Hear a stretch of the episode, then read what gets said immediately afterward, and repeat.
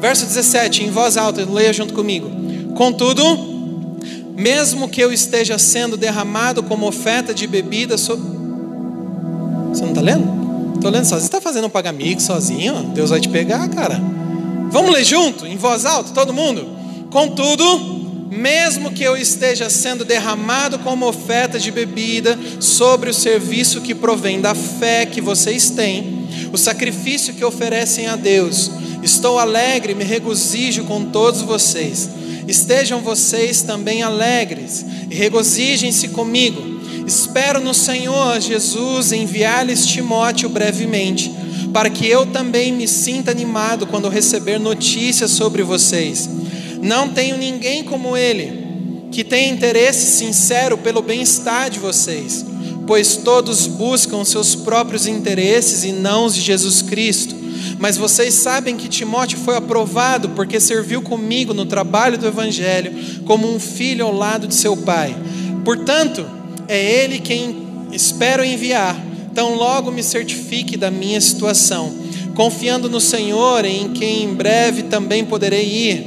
Contudo, penso que será necessário enviar-lhes de volta Epafrodito, meu irmão, cooperador e companheiro de lutas, mensageiro que vocês enviaram para atender as minhas necessidades. Pois ele tem saudade de todos vocês e está angustiado porque ficaram sabendo que ele esteve doente. De fato, ficou doente e quase morreu. Mas Deus teve misericórdia dele, não somente dele, mas também de mim, para que eu não tivesse tristeza sobre tristeza. Por isso, logo o enviarei para que, quando o virem novamente, fiquem alegres e tenham menos tristeza, e peço que vocês o recebam no Senhor com grande alegria e honrem a homens como este, porque ele quase morreu por amor à causa de Cristo, arriscando a vida para suprir a ajuda que vocês não podiam me dar. Amém? Te agradeço porque eu tenho certeza que eu ia chorar quando eu ia começar a ler isso aqui, e você me ajudou. Amém? Sabe por quê, cara? Eu já te expliquei mais ou menos o contexto. E o apóstolo Paulo, ele tinha um afeto muito paterno sobre as igrejas que ele cuidava. E você vê aqui a forma como ele se dirige a Epafrodito e a Timóteo de uma forma muito específica. Não é uma linguagem informal, é uma linguagem íntima. Pastor, o que isso tem a ver com a vida de Jesus? Eu vou te explicar. Semana passada nós falamos da vida extraordinária que dá sentido à vida, amém? Dando continuidade, o tema de hoje é a vida extraordinária deu sentido à vida. E agora? É uma pergunta. E agora? Beleza, a vida de Jesus te deu sentido na vida, mas e agora? O que você vai fazer? Jesus Cristo é a vida extraordinária que dá sentido à vida. Jorge, põe para mim Filipenses 1, 21, por favor. Olha o que está escrito. Filipenses capítulo 1, verso 21. Porque para mim o viver é Cristo e o morrer é. Cara, que afirmação, que grande ênfase desse primeiro capítulo de Filipenses mostrando que Jesus ocupa o lugar mais alto da nossa vida. Um, o viver é Cristo. Ele tem uma supremacia em nós e no, no nosso viver. Paulo afirma: para mim o viver é Cristo. A vida é Cristo, para mim viver é Cristo. E o capítulo 2 de Filipenses nos revela que o próprio Pai exaltou a Cristo sobremaneira e lhe deu um nome que está acima de todo nome. A vida extraordinária de Cristo te deu sentido de viver. Se você já confessou Jesus como seu Salvador, e você está conectado à videira, há um sentido de vida que é muito maior do que a sua própria vida. Se você ainda não confessou Jesus como seu Salvador, essa noite você foi trazido aqui nesse lugar porque o Espírito Santo quer convencer o seu coração que há uma vida que dá sentido a você e vai dar muito mais sentido do que você possa imaginar. Você não está aqui por acaso, cara. Agora, eu preciso te dizer que há homens experimentaram da vida extraordinária e que viveram de forma extraordinária. Porque eles imitaram a vida extraordinária. Porque eles tiveram um padrão e um modelo da vida extraordinária, que é a vida de Cristo. Se a ênfase do primeiro capítulo de Filipenses é, é, Cristo em primeiro lugar, como supremo, a vida extraordinária, a ênfase do capítulo segundo, do segundo capítulo, é outra coisa. Como assim, pastor? Jesus é a supremacia, Jesus é o primeiro, Jesus é o extraordinário. Qual é a segunda coisa? Essa é a resposta daquilo que eu te perguntei. A vida extraordinária te deu sentido, e agora? Nesse capítulo 2, Paulo dá quatro exemplos de abnegação e autossacrifício. Ele menciona o exemplo de Cristo, o seu próprio exemplo, o exemplo de Timóteo e o exemplo de Epafrodito. Três vidas depois de Cristo que deram a vida por outros, que deram a vida pela vida de Cristo. Não basta você experimentar a vida extraordinária, é necessário que você entenda que a tua vida não é tua mais. Uou!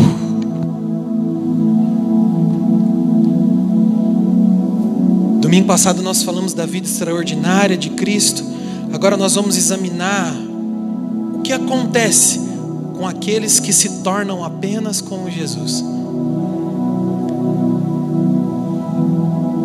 A partir do verso 17 e 18, nós vemos a vida de Paulo como prisioneiro. O apóstolo Paulo ele vai usar três exemplos de altruísmo, e ele começa consigo próprio. Quando ele vai tratar de si mesmo, ele usa apenas um verso. Mas quando ele começa a falar de Timóteo, de Epafrodita, ele usa seis versos. A primeira coisa que eu aprendo aqui ser apenas como Jesus é que eu não aponto para mim, é que eu não faço as coisas pensando em mim, eu faço as coisas pensando num bem comum, eu faço as coisas pensando no coletivo. Paulo era um homem pronto a morrer pelo Evangelho, pela causa do Evangelho. O apóstolo Paulo ele estava preso em Roma, sob as algemas de Roma. Havia uma esperança de ser absolvido do seu julgamento, até por meio da oração da própria igreja. Paulo era um homem que nutria sua alma de esperança, ele nutria sua alma com aquilo que ele já tinha vivido em Deus. Ele foi o homem que declarou: Tudo posso naquele que me fortalece. Ele se considerava prisioneiro de Cristo e não de César. Não eram os homens não eram os homens maus que tinham controle na vida de Paulo. Mas quem tinha controle na vida de Paulo era o próprio Deus. A confiança de Paulo não estava na absolvição de Roma, mas a confiança de Paulo estava na, na providência divina sobre ele. Ele não estava tratando uma luta pessoal, ele não estava esperando ser livre de uma luta pessoal, ele não estava esperando uma vitória pessoal, ele não estava pensando em si, ele estava pronto para morrer pelo Evangelho. Ei, ser apenas como Jesus é ser uma pessoa que está pronto para dar a vida em favor dos outros. Sabe, na minha adolescência, mais que você pense que não, não faz tanto tempo assim, amém? Amém? Glória a Deus pelo seu amém de máscara, foi muito bom. Não faz muito tempo assim, faz uns 15 anos, acho. 20, sei lá. Sabe, na minha adolescência eu trabalhei numa livraria aqui de Mogi das Cruzes, eu não vou falar o nome para não fazer merchandise, né? Apesar de que tem gente que trabalha lá agora. Sabe, eu comecei a ler muita coisa lá, aprendi muita coisa, mas tinha uma paixão que crescia no meu coração por causa de um missionário que eu conheci chamado Hernan. O cara era muito louco. Ele falava de Jesus, parecia que Jesus era o melhor amigo dele. E eu, naquela época, eu tinha uma compreensão de Jesus, que Jesus estava lá sentado num trono, barbudão, com fogo dentro dos olhos assim, com bastão na mão assim. E ele falava de Jesus e parecia que Jesus andava com ele todo dia. Aquilo começou a me incomodar na minha religiosidade.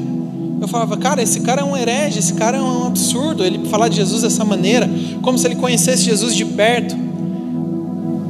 Só que daí ele começou a me ensinar e começou a mostrar que era possível, não só possível, mas era da vontade de Deus que nós caminhássemos com Ele lado a lado. E aí eu comecei a entender, e quando você começa a caminhar com Jesus lado a lado, parece que as suas vontades já não são mais as mesmas. Sua vontade começa a ficar de lado, você começa a pensar no reino de Deus. E aí eu comecei a me interessar por missões. E aí ele começou a me ensinar sobre missões, ele me apresentou o que era, o que era janela 1040. Janela 1040 é a latitude, a longitude de um ponto no mapa onde ali há povos não alcançados, povos de, de, diversos idiomas, línguas, que ainda não têm traduções da Bíblia, que ainda não ouviram falar de Jesus. Pastor, como é possível no século 21 pessoas que não ouviram falar de Jesus, meu irmão? Há pessoas que ainda não ouviram falar de Jesus, como ouvirão se não há quem pregue, cara? Sabe, há pessoas que não ouviram, ele começou a me falar disso. Eu, eu me lembro que um dia ele me falou assim: lê o livro do irmão André. Irmão André, sim, o fundador do Portas Abertas. Chama o Contrabandista de Deus. Eu falei, tá bom, vou ler. Tinha lá na loja, comecei a folhear em alguns momentos ali no fundo. Na época ainda vendia CD, muito CD vendia naquela época, e eu ficava na parte do CD, ficava lá encostadinho, dando uma lidinha no meu livrinho. Que nem era meu, era da loja, na verdade. E aí eu começava a ler e eu começava a chorar. O irmão André contava várias histórias. Ele falava que ele entrava dentro da Europa Oriental, dominada na época pela União Soviética, pela cortina de ferro. E aqueles homens que faziam missões dentro da cortina de ferro, eles tinham apenas um destino: dar a vida por amor a Cristo. Portanto, eles se despediam dos seus familiares, eles davam a vida por Jesus. Muitos foram mortos dentro das muralhas ali, muitos foram mortos e foram torturados para entregar outros missionários, para entregar pastores que se refugiavam, que pregavam em porões, que pregavam em mausoléus nos cemitérios. E um belo dia, nos seus, nos seus testemunhos, ele contou que muitos jovens estavam se achegando e muitos jovens estavam começando a pregar o evangelho ali. E havia um menino chamado Josué Irion. Eu nem me identifiquei, né? Josué Irion começou a entrar dentro da cortina de ferro lá no, no muro lá de Berlim, para dentro da parte oriental. E a KGB pegou um dia esse cara, um menino, talvez da sua idade, Gu, e ele estava ali sendo torturado para que ele entregasse o nome de cada missionário, de cada líder, de cada contrabandista de Bíblia. Sim, eles contrabandeavam Bíblia para dentro desses lugares. Que louco, sabe? E eles estavam ali sendo torturados. E o próprio Josué Erion diz que ele viu o amigo dele com a cabeça sangrando no chão e as duas pernas dele quebradas, e eles dizendo: entreguem o nome dos missionários, senão vocês vão morrer. E ele olhou no olho daquele guarda e ele disse: Eu dei a minha vida para Cristo, não é você que vai tomar a minha vida. Você está entendendo?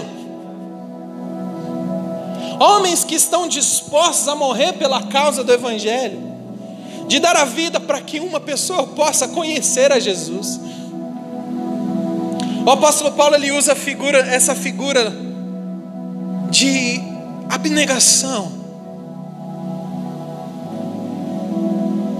Eu gosto de um teólogo chamado William Barclay, ele diz uma coisa muito muito louca a respeito disso. Ele diz que uma libação no paganismo consiste em derramar um cálice de vinho, uma oferenda sobre os de, para os deuses.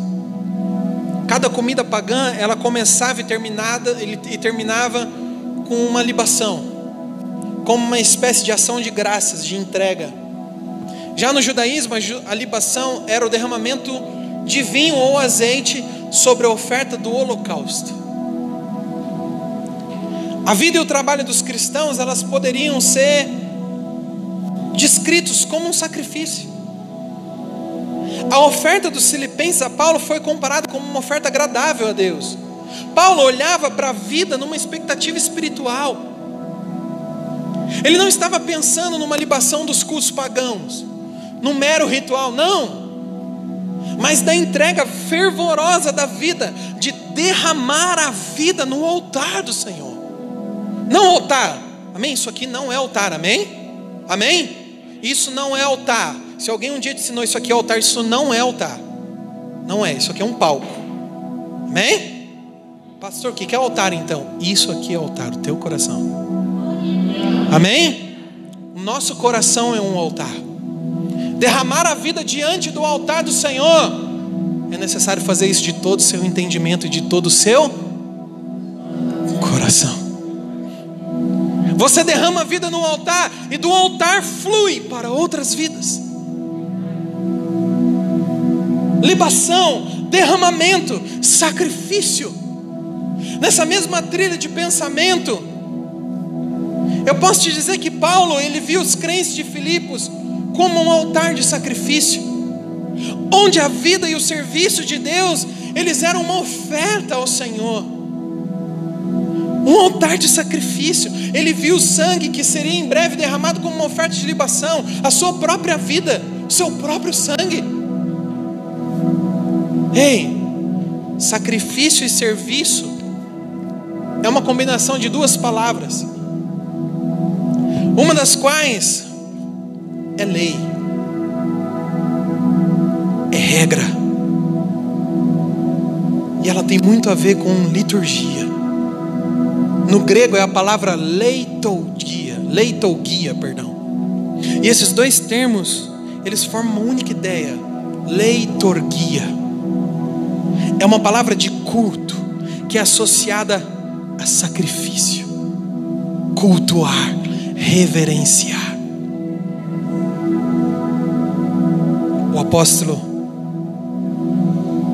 ele exalta, pois mesmo sendo pobres, Alguns se abdicavam para dar sustento àqueles que estavam pregando o Evangelho, como o apóstolo Paulo. Sabe, um homem que vive apenas como Jesus, ele deve estar pronto para dar sua vida por outros, não por constrangimento, mas por alegria, com alegria no coração, por gratidão, não porque alguém está te pressionando, entende? Não é porque o pastor pediu, vem, oh, vem na sexta-feira, faz, por favor, ajuda a fazer o palco. Não é porque o pastor pediu. É por alegria, é por gratidão ao Senhor. Vamos evangelizar, vamos na casa de recuperação. Não é porque o pastor pediu, é por alegria, é por gratidão ao Senhor. Tudo que você faz porque alguém te pressionou, não é oferta. Tudo que você faz por constrangimento não é oferta. Não pode fazer porque alguém está te obrigando. Não estou falando para você usar isso de bengala, sabe? Ah, ninguém pode me obrigar a nada. Se eu não fizer por alegria, então é melhor não fazer. Vai se converter. Fica usando isso de bengala. Não, irmão, para de usar. Para de ficar com mimimi vitimista. Olha para cima, olha para o alvo e vai servir o Senhor com alegria, porque o seu compromisso não é comigo, é com o Senhor. Olhe para Ele. O apóstolo Paulo ele demonstra uma alegria imensa, mesmo estando no corredor da morte. As palavras de Paulo poderiam ser uma palavra de revolta. Sabe o que Paulo poderia estar falando? Ele poderia estar falando assim: olha, olhem para mim, eu servi o Senhor a vida inteira, olha agora o meu fim. Olha o jeito que eu vou morrer. Olha como eu acabei, acabei na prisão. Poderia me aposentar como apóstolo. Poderia estar aí, né, recebendo várias ofertas, pregando em vários lugares agora, sendo presidente de várias instituições, mas não, Deus me pôs na cadeia. Mas Paulo não faz isso, cara. Paulo olha para si mesmo e ele olha com alegria de dar a sua vida. Ei, as palavras deles não são de revolta, não são de lamento. Aí, Paulo foi perseguido, Paulo foi apedrejado, Paulo foi açoitado com varas. Ele enfrentou frio, ele passou fome, ele passou privações, ele enfrentou inimigos, ele foi perseguido dentro de si mesmo. E agora ele está lá em Roma, acusado por judeus diante de César, aguardando uma sentença que pode levá-lo à morte.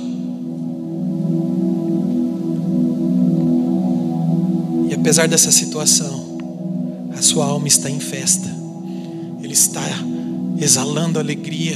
Paulo está usando a figura da libação para mostrar que a morte dele completaria o sacrifício dos filipenses.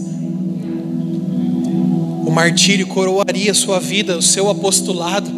Porém, Paulo ele deseja que esse sacrifício seja colocado como crédito aos filipenses e não a si mesmo. Portanto, não haveria motivo para lágrimas. É como se Paulo estava dizendo para você, para mim, para você agora, não, ai, eu estou feliz. Não chora não. Não chora não porque eu cumpri a minha missão. Não chora não porque eu estou feliz de dar a minha vida pelo Senhor. Essa expectativa levou Paulo a dizer: alegrem-me, alegro-me, perdão, alegro-me com todos vocês, eu me congratulo com todos vocês. Ele diz: alegrem-se, alegrem-se comigo. Ei,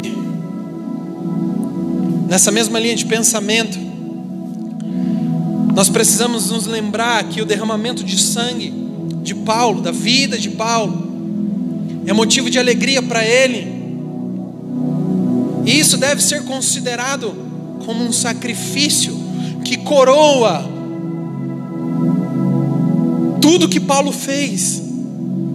Paulo poderia macular o seu ministério, se no final da vida dele ele se revoltasse contra Deus.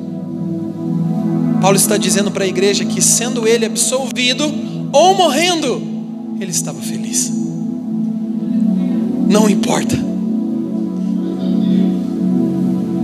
Era um cara que estava disposto a dar a sua vida. Ei, Paulo estava ou não estava imitando a Jesus? Jesus estava disposto a dar a sua vida por mim e por você, não por ele mesmo, mas por mim e por você. E agora Paulo está dizendo: Eu dou a minha vida também.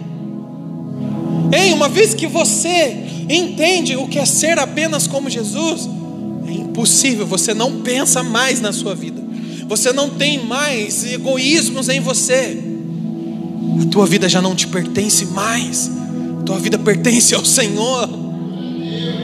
E aí aconteça o que acontecer, esteja onde nós estivermos,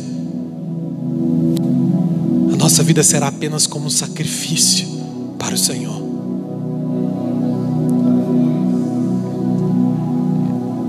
O segundo exemplo que Paulo nos mostra é um cara chamado Timóteo.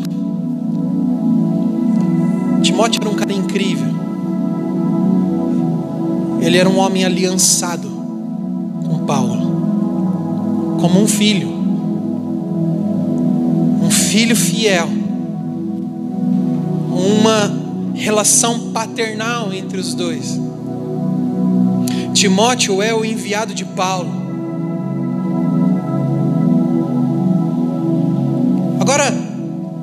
Quem era esse mensageiro de Paulo chamado Timóteo? Sua mãe e sua avó, elas eram crentes. Elas eram mulheres de oração. Sabe? Aquelas irmãzinhas que você passa assim, no, você vê no culto, e ela está orando. Ela chega, ela dobra o joelho dela. Acho que a mulher mais velha da, da casa, eu falo isso com todo respeito, é minha mãe. 80 anos. E ela é intercessora da casa. Não está podendo vir por causa dessa maldita dessa pandemia. Mas eu tenho certeza que ela está lá agora intercedendo por nós.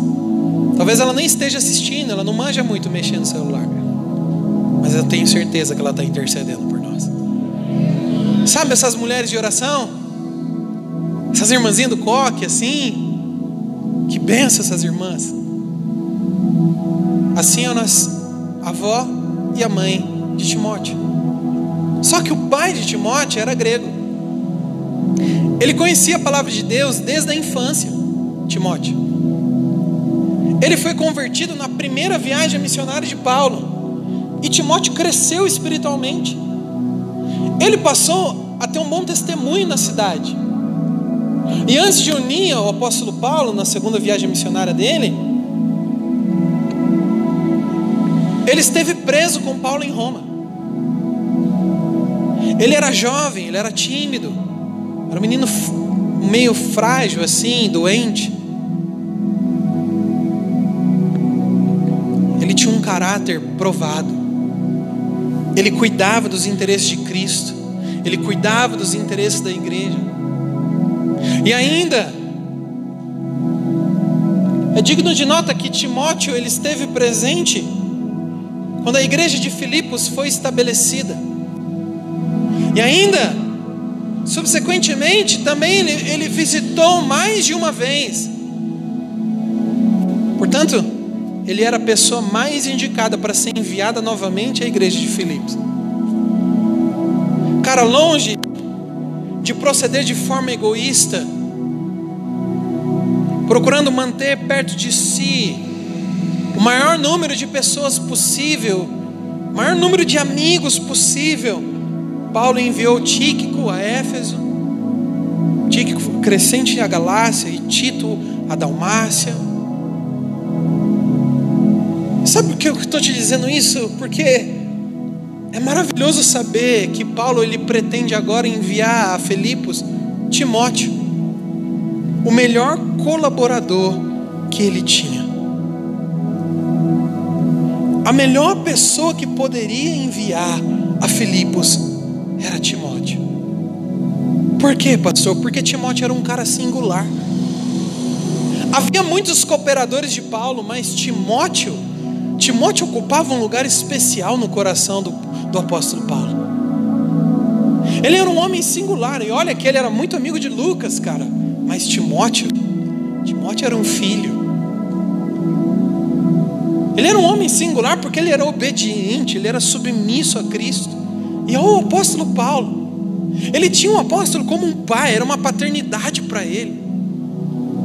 A palavra grega que Paulo usa para igual sentimento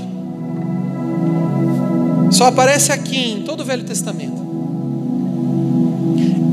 é a palavra isopsicos, que significa da mesma alma, que significa alma entrelaçada. Era assim que Paulo considerava Timóteo.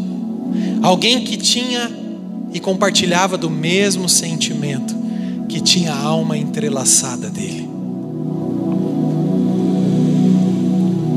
Timóteo foi um homem que cuidou dos interesses de outros. Timóteo aprendeu o princípio ensinado por Paulo de buscar os interesses dos outros. Princípio esse, exemplificado por Cristo e pelo próprio apóstolo. Timóteo, de igual modo, ele vive de uma forma altruísta, porque o centro da sua atenção não está em si mesmo, mas está na igreja de Deus. Ele não busca riqueza, ele não busca coisas para si. Timóteo não estava buscando cargo, não estava buscando título, não estava buscando reconhecimento, não estava buscando promoção pessoal, não estava buscando agendas, ele não está buscando um ministério pessoal. Timóteo tem um alvo: cuidar dos interesses de Cristo, cuidar dos interesses da igreja. É uma pena, cara, é uma pena que cristãos, que os cristãos de Roma, eles estivessem tão envolvidos com os próprios problemas e as desavenças que eles tinham, a ponto de não ter tempo para a obra. Eles não tinham tempo para se envolver com a obra. Eu me lembro daquela musiquinha que eu aprendi lá quando eu era pequenininho. Não faz muito tempo. Eu estava ouvindo hoje, a Maria Luísa estava lá ouvindo as musiquinhas dela lá.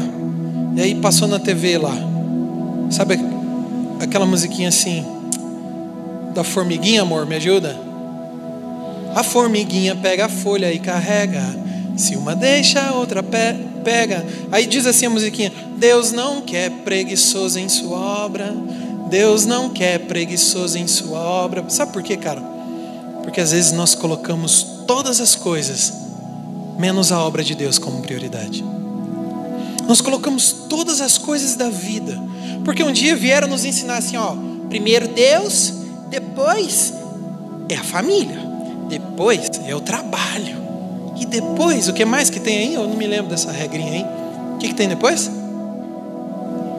Vocês esqueceram? Glória a Deus que vocês estão esquecendo dessas coisas. Eu não lembro. Eu sei que depois vinha a igreja. Eu quero te ensinar uma nova prioridade. Primeiro Deus, segundo Deus, terceiro Deus, quarto Deus, quinto Deus, sexto Deus, sétimo Deus, tudo Deus. Porque dele, por ele e para ele são todas as coisas, cara. Pode aplaudir o Senhor. Viva sobre essa nova prioridade. Sabe por quê? Se você começa a viver sobre essa nova prioridade, tendo o um entendimento que tudo é dele, a tua família vai ser para a glória de Deus. O teu trabalho é para a glória de Deus. A tua vida pessoal é para a glória de Deus. E tudo que você fizer na obra de Deus será para a glória de Deus. Tudo é dele, meu irmão. Se nós invertemos as prioridades, se nós começarmos a pensar que tem prioridades a não ser Deus, nós estamos invertendo aquilo que a Bíblia nos ensina. Timóteo está nos ensinando, ele tinha prioridade com as coisas do reino, com as coisas de Deus. Tudo é para Deus, meu irmão. Quando você está lá trabalhando, enfrentando todos os dias, sabe? O teu setor, sabe? O teu chefe, sei lá. As coisas que às vezes te desagradam no seu trabalho, né? De ir no meio do mato para tirar foto do terreno lá, né, Jenny? no meio do mar, tirar foto de terreno para postar, para tentar vender um terreno, para ganhar um salário no final do mês, cortar cabelo das pessoas, cortar barba, né? Cuidar, sabe, de coisas que às vezes nem são seus sonhos, mas você está lá porque você precisa pagar a faculdade. Tira da tua cabeça que você está fazendo porque está ganhando pão, meu irmão. Tira da sua cabeça que você está fazendo porque você precisa agradar alguém. Não, coloque na sua cabeça que você está fazendo para que o Senhor seja glorificado. Todas as vezes que você se senta com a sua família na mesa, você agradece pelo pão que está na mesa, você está glorificando ao Senhor. Todas as vezes que você vem para um culto como esse, e você não deixa copinho no chão, que você não faz, não faz bagunça, não cola chiclete debaixo da cadeira, você está glorificando ao Senhor. Todas as vezes que você vem para uma celebração como essa, e você cumprimenta alguém que chegou pela primeira vez e você já é da casa, você está fazendo para a glória do Senhor tudo precisa ser para a glória do Senhor. Timóteo é um homem que cuida dos interesses de Cristo. Ei, eu já estou quase terminando, me dá mais 15 minutos, por favor. Nossa, esse negócio está dando barulho, né? Será que eu sou tão gordo assim, cara? Eu ouvi um é? Final ali da minha sala, por favor. Aqui à direita, você. Nós vamos conversar rapidinho. Amém? Timóteo tinha o seu coração voltado para os interesses de Cristo. Muitos colocavam os seus interesses acima dos interesses alheios. Sabe quais são os interesses de Cristo? Os interesses de Cristo está intimamente conectado com pessoas. Tire da sua cabeça que os interesses de Cristo está conectado com as instituições religiosas. Eu não estou pregando que você não deve ter uma comunidade de fé, não é isso que eu estou te dizendo. Até porque eu seria muito irresponsável sendo pastor dessa casa e dizer isso para você. Nós temos uma, uma responsabilidade na comunidade de fé que nós servimos, é lógico. Eu tenho sim uma responsabilidade com, com, com a igreja, né, com a minha liderança com os compromissos, com a agenda da casa, porque eu me dispus a servir ali. É uma casa que tem me alimentado, eu tenho servido, tenho conhecido outras pessoas, tenho vivido em comunhão. Glória a Deus por isso. Porém, se o teu coração estiver ligado no sistema institucional, aí mora o perigo. Sabe como isso, quando isso acontece? É quando eu, por ter um dízimo alto, acho que tenho o direito de dar opiniões ou querer ditar coisas que não são da minha alçada. É por isso que a gente nem põe nome em envelope aqui. Por isso que a gente fala, pega o envelope, não precisa pôr nome, não precisa pôr nada. Nós não queremos saber quanto você ganha, nós não queremos saber quanto você está dando de dízimo, não precisa saber, é você e o Senhor. Ponto final. Nós não queremos saber, sabe por quê?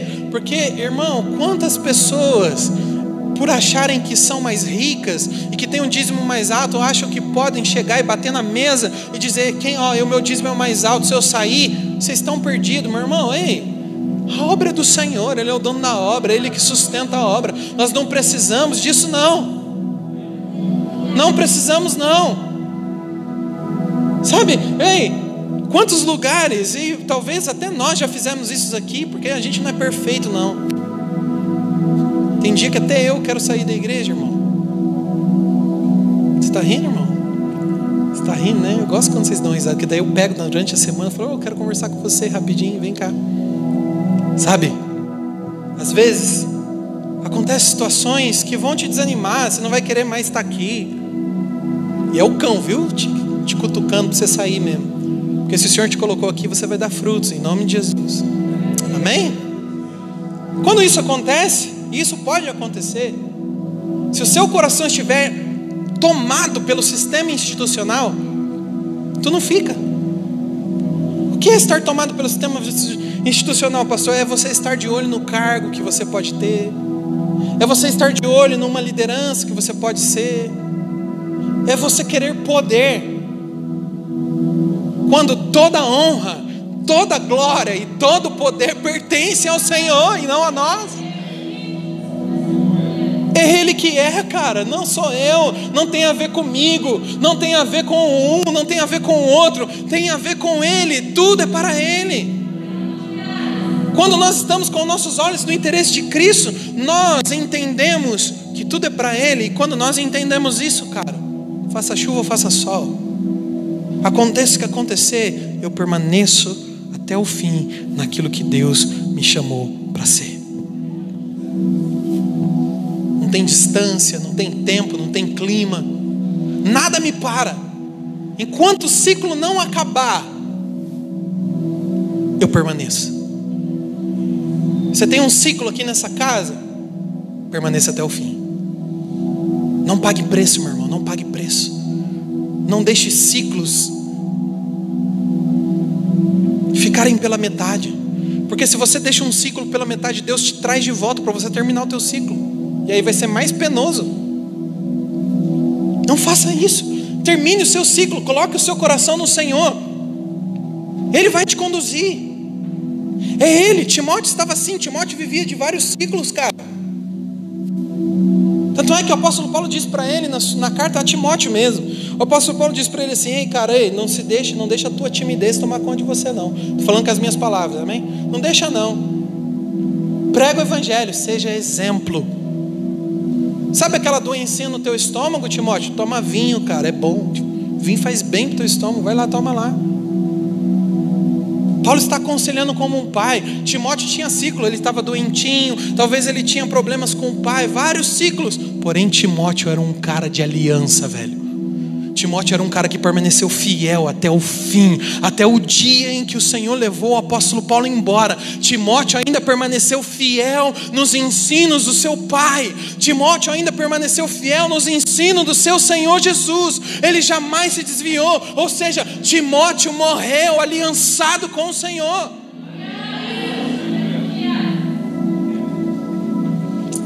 Sabe, nós temos um, eu, eu quero falar como um pastor nessa casa, nós temos uma aliança. Cada pessoa que passou essas semanas aí para se membrar ouviu isso. Nós não quebramos aliança com ninguém, cara. Me ajude a lembrar disso. Me ajude, amém? Quando no ímpeto das minhas emoções eu quiser quebrar aliança com alguém, você me lembra disso? Amém?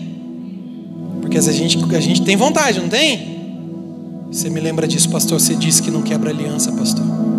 Acredita mais um pouco nessa pessoa, pastor. Vai mais uma, caminha mais uma milha com ela, pastor, com ele. Acredita nele. Me lembra disso, amém? Cara, nós não podemos ser pessoas que quebram aliança. Quebrar aliança é como um divórcio. Se você já passou por um divórcio, você sabe o que eu estou falando, é muito difícil, cara. Todo mundo sofre, a família sofre, você sofre você já quebrou algum relacionamento com algum amigo, com, sabe, com alguém que você sonhava se casar. Você sabe do que eu estou falando, é difícil demais. Todos sofrem ao redor, e quando nós quebramos aliança, a obra de Deus sofre.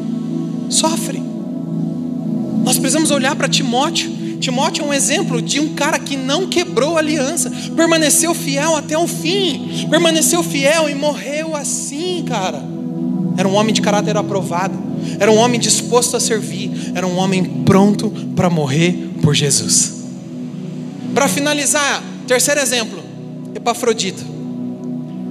Epafrodito foi um companheiro de milícia, um companheiro de batalha do apóstolo Paulo.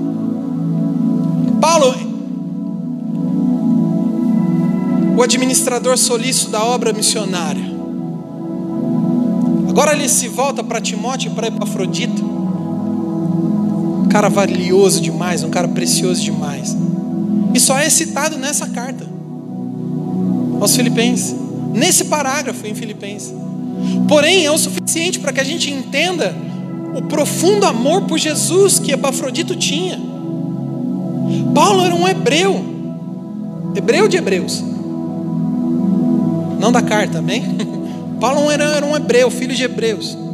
Timóteo era parte judeu e parte gentio. Tanto quanto nós sabemos, Epafrodito era inteiramente gentio. Não tinha nenhuma parte judaica na sua linhagem consanguínea. Nada. Ele era totalmente gentil, mas todos eles tinham a mesma característica. Eles estavam dispostos a dar a sua vida a Jesus, a dar a sua vida pelo outro. O nome Epafrodito significa encantador, amável. E a sua vida refletia o seu nome. Por quê, pastor? Porque ele era um homem pronto a servir o apóstolo Paulo, mesmo correndo grandes riscos. Epafrodito foi o portador da oferta de, da igreja de Filipos a Paulo, o portador da carta de Paulo a Filipos. Ele viajou de Filipos a Roma para levar a oferta da igreja ao apóstolo Paulo e também para assistir o apóstolo Paulo lá na prisão. Paulo o chama de irmão, de cooperador, de companheiro, de parceiro de lutas. Epafrodito era um com Paulo em afeto, em atividade e em perigo. Sabe o que isso me ensina? Que Epafrodito era um homem equilibrado.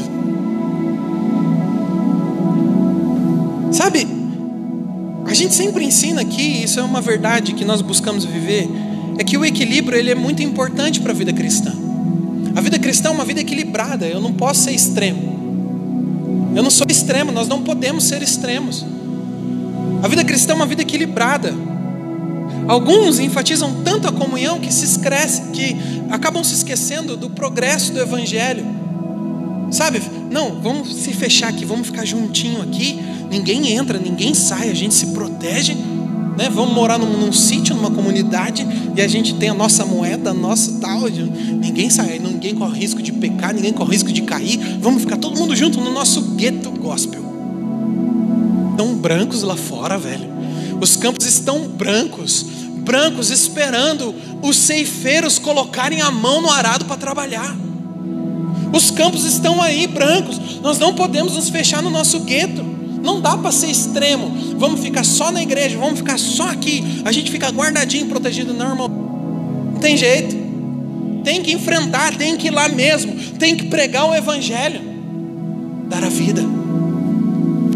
Alguns enfatizam tanto. Tem que estudar, tem que estudar a Bíblia, tem que estudar isso, tem que estudar teologia, tem que estudar hermenêutica, tem que estudar não sei o que lá, tem que blá blá blá blá blá, tem que estudar, tem que estudar, tem que estudar. E aí na hora do louvor parece um defunto. Parece um defunto. Só fecha o olho porque está todo mundo de olho fechado, senão ele está assim. Meu culto é racional, pastor. Eu não sabia que um vegetal racional era, tinha raciocínio. Irmão, Deus não te chamou para ser um vegetal, cara se entregue a Ele, se derrame diante dEle, expresse o seu louvor a Ele, tenha equilíbrio sim, mas expresse ao Senhor aquilo que o seu coração está queimando por Ele. Glória a Deus pelo seu amém de máscara, porque eu sei, né, que Deus falou agora no teu coração. Ei, vida equilibrada, não posso ser extremo. Eu não posso ser totalmente para cá e totalmente para cá. O Senhor nos chamou. Ei, a Bíblia diz e nos ensina que nós não recebemos espírito de medo, mas nós recebemos um espírito de amor, de poder e de equilíbrio. Somos equilibrados, somos pessoas equilibradas. Devemos buscar o equilíbrio, devemos ser pessoas equilibradas para que nós não venhamos a cair em armadilhas extremistas. perigoso. Terceiro lugar, perdão. Epafrodito era um cara parceiro, companheiro de batalha. A vida cristã, eu não sei como te ensinaram, mas biblicamente, cara, a vida cristã não é um parquinho de diversões. Não é. A vida cristã não é um playground. Não é. Não é um mar de rosas. Não é um spa. Você vem para o culto e você fala: Vou vir porque o louvor vai falar comigo. Eu vou vir para o culto porque eu vou ser aqui. Aí você quer ouvir um louvor. E se ele não massagear o teu ego, a tua alma, o culto não foi bom. Ai, o louvor não falou nada. Qual louvor que cantaram? Ah, cantaram que dele, por ele, para ele são todas as coisas. Como que o louvor não falou, irmão?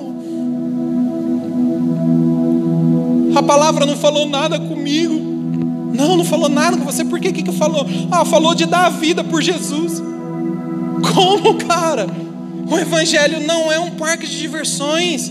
O Evangelho, ei, Jesus não é o gênio da lâmpada que você esfrega a lampadinha e pede três coisinhas para ele. Não, Jesus é o redentor, é aquele que dá vida e vida em abundância, é aquele que tira o pecado do mundo, cara.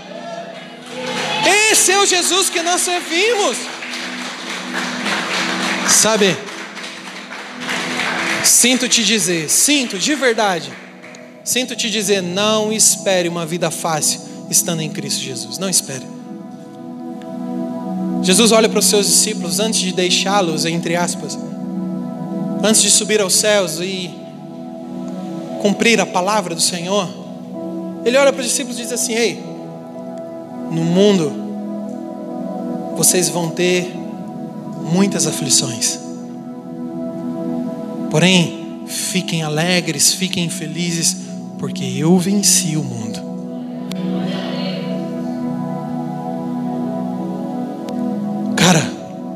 nós vamos ter aflições, nós vamos ter dias maus, nós vamos ter dias que nós vamos querer desistir. Nós vamos ter, Jesus não nos prometeu um parque de diversões, uma colônia de guerra. Jesus nos enviou um campo de guerra. Epafrodito estava no meio desse campo, nessa batalha, ele junto com o apóstolo Paulo. O pano de fundo aqui é de uma metáfora geral em que ambos são companheiros no conflito estão juntos na mesma trincheira, na guerra contra o mal. Epafrodito, ele era um companheiro de batalha. O evangelho, cara, naquela época principalmente, estava começando ali a ser pregado e eles tinham muitos inimigos a combater: mestres judaizantes, gregos, romanos, escarnecedores, gnósticos, adoradores do imperador governadores desse mundo tenebroso e muitas coisas. Não era fácil, cara. Não era simplesmente colocar cadeiras num espaço alugado, não. Naquela época, se você dissesse que você era cristão, você poderia ser jogado aos leões, você poderia ser queimado vivo, como os irmãos em Roma foram. Tem que estar disposto a dar a vida, velho. Tem que estar disposto a viver, tem que estar disposto a abrir mão, tem que estar disposto. Epafrodito era um cara pronto para servir a igreja de Cristo, assim como Timóteo e assim como Paulo. Paulo ele descreve Epafrodito de duas maneiras em relação ao seu serviço da igreja.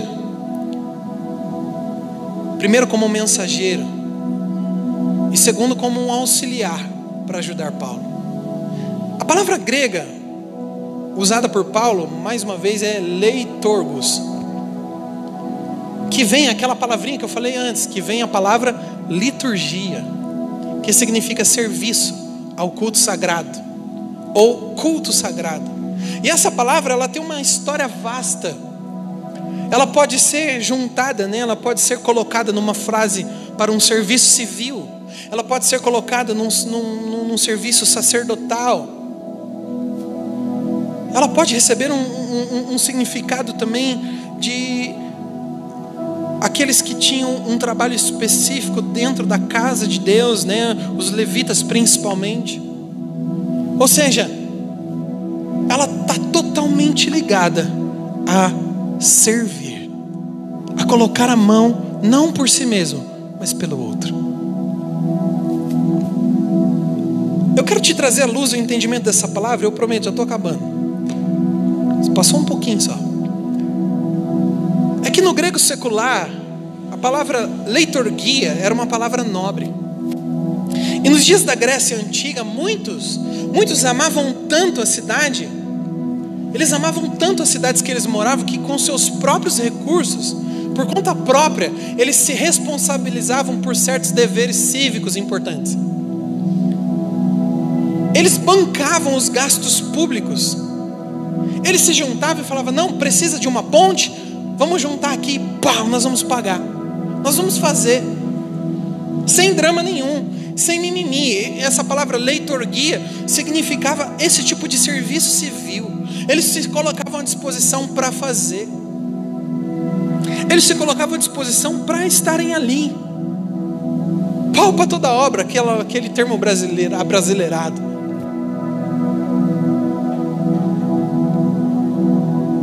Essa palavrinha, o apóstolo Paulo, ele adota essa palavra, ele aplica Epafrodito. O que significa, pastor? Que Epafrodito era um cara que não precisava receber ordens para fazer as coisas para o Senhor. Ele não precisava que o apóstolo Paulo dizia para ele: Ó, oh, precisa pregar, hein, Epafrodito? Não. Havia uma convicção nele. E ele sabia que ele precisava pregar. Havia uma convicção em Epafrodito que ele não queria fazer para chamar a atenção de Paulo. Ele queria fazer porque ele sabia que ele amava o Senhor e ele tinha dado a sua vida ao Senhor. Cara, apenas como Jesus é abraçar essa palavrinha, não como um rito de culto, mas abraçar essa palavra como um compromisso de vida, de fazer as coisas para o Senhor.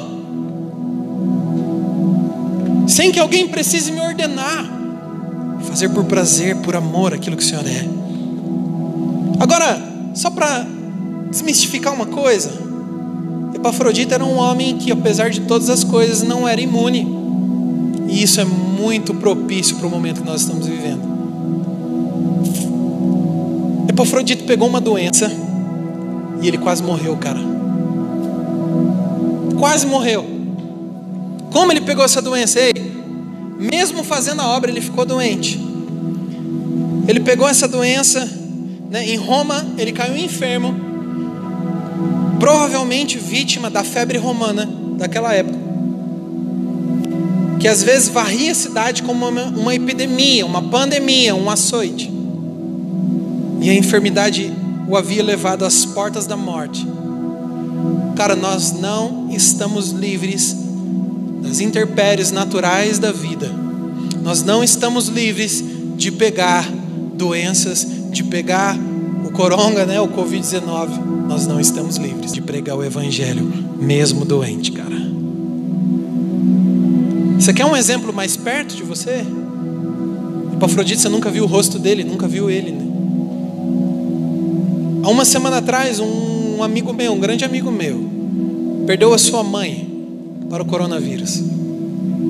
E a sua mãe era uma mulher de Deus, que no ápice do ministério que eles serviam, ela e o marido dela, o marido faleceu, teve um infarto, e ela assumiu a igreja sozinha, cuidando de três filhos.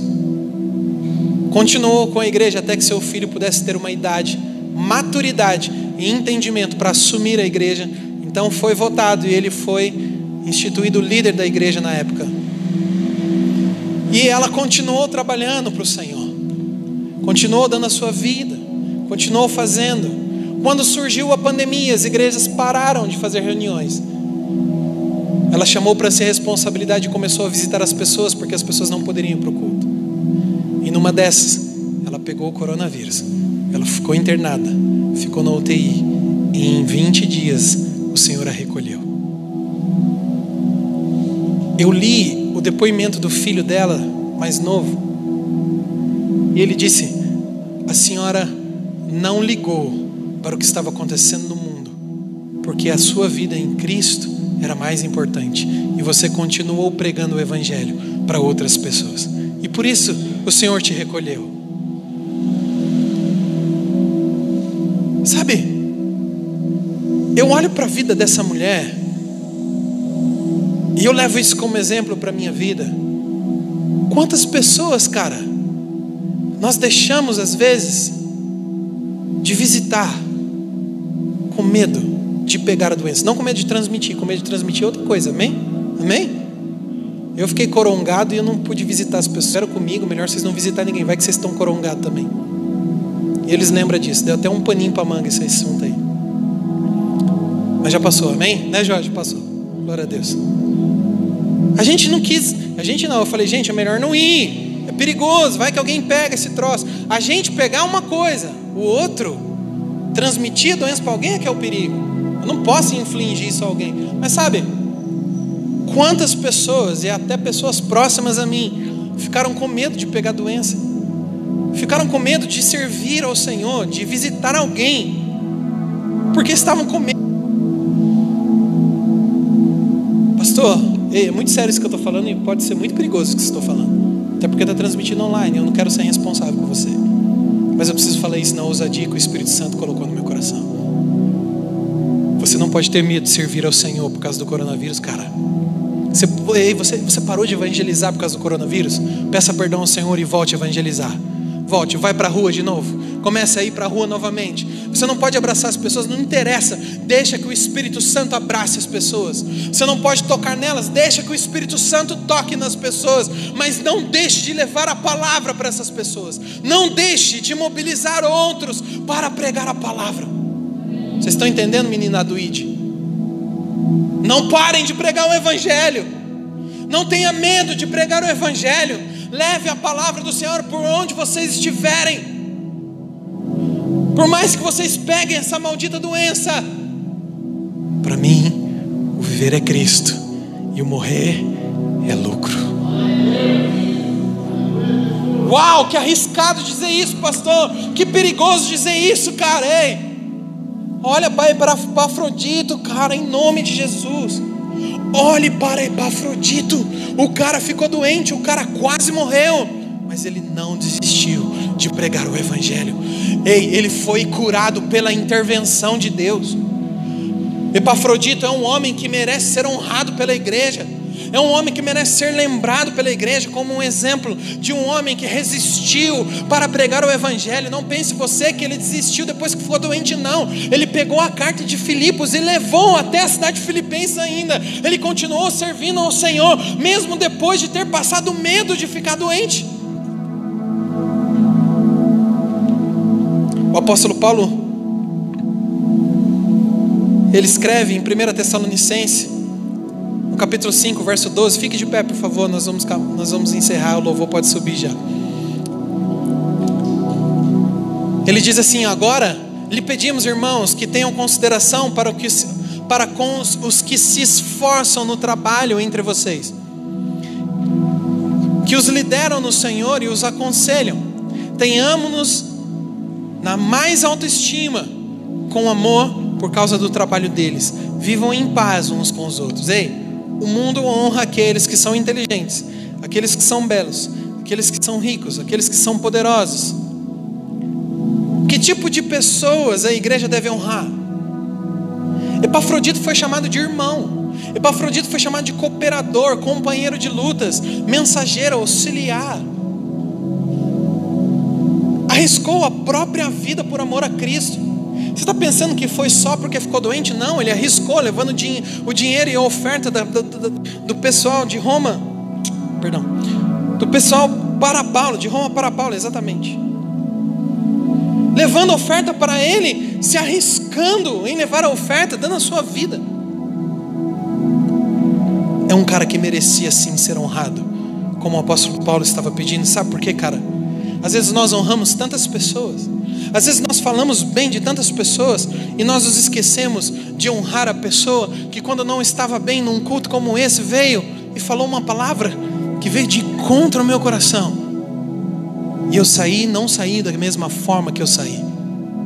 Às vezes eu tenho mais facilidade de honrar alguém que vem de fora.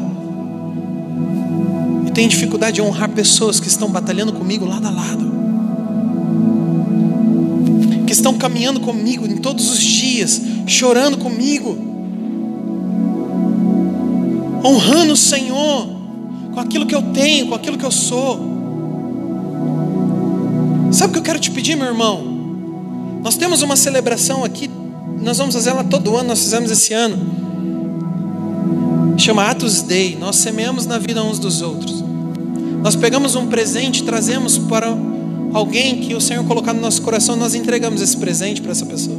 Pode ser um livro, pode ser um enfeite, pode ser um, quadro, pode ser qualquer coisa. Nós entregamos isso para essa pessoa. Foi tão lindo, nós honramos a vida uns dos outros. Nós não podemos parar com um dia só de honra na vida de alguém. Honre as pessoas que estão caminhando com você. Honre as pessoas que estão cuidando de você.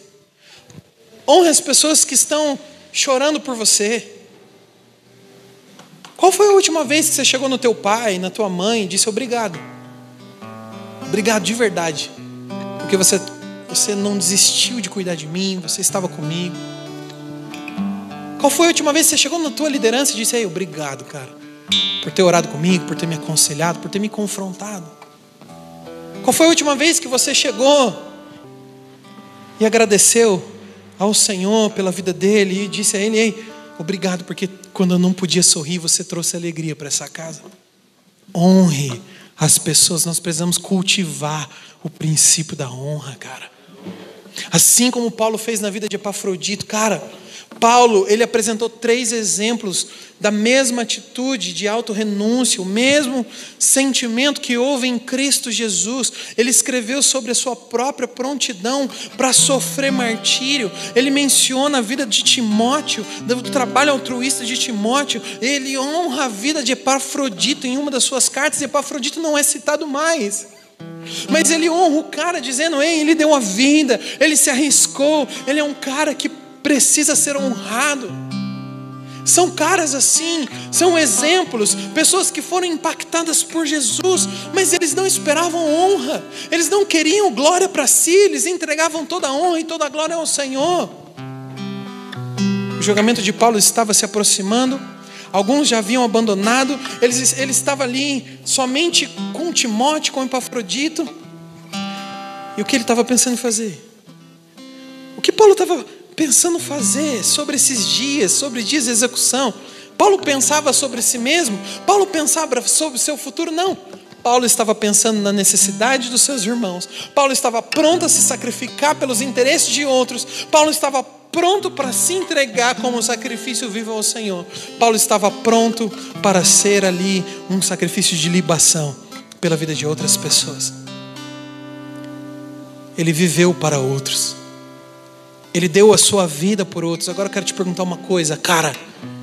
O que, que você vai decidir a partir de agora? Feche seus olhos, por favor, não olhe para mim.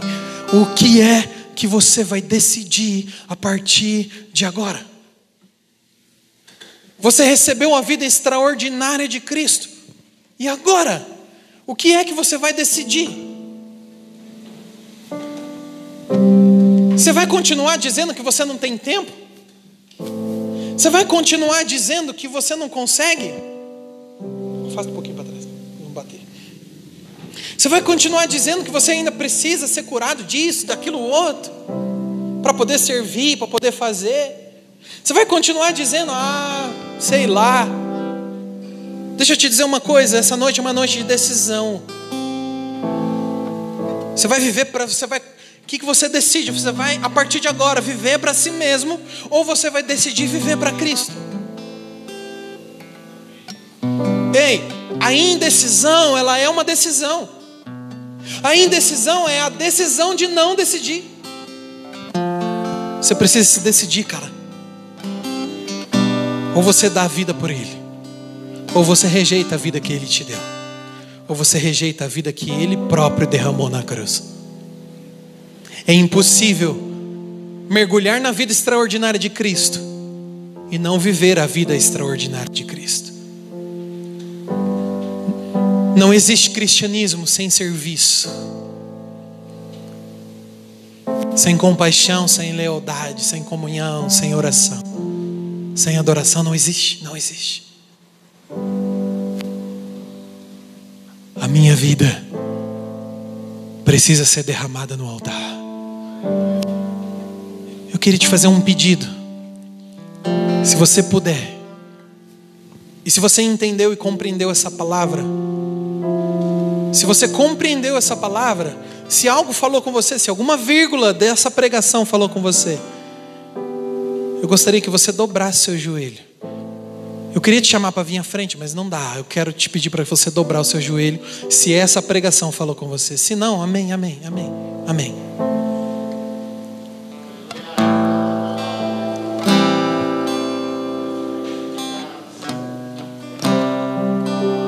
Isso, assim é bom, viradinho para cadeira, porque ninguém vai te ver. Ninguém vai ver você. Assim ajoelhado como você está, você vai fazer a sua oração diante do Senhor. E você vai dizer a Ele que você não quer mais ser dono da sua vida. Que você não quer mais viver para você mesmo.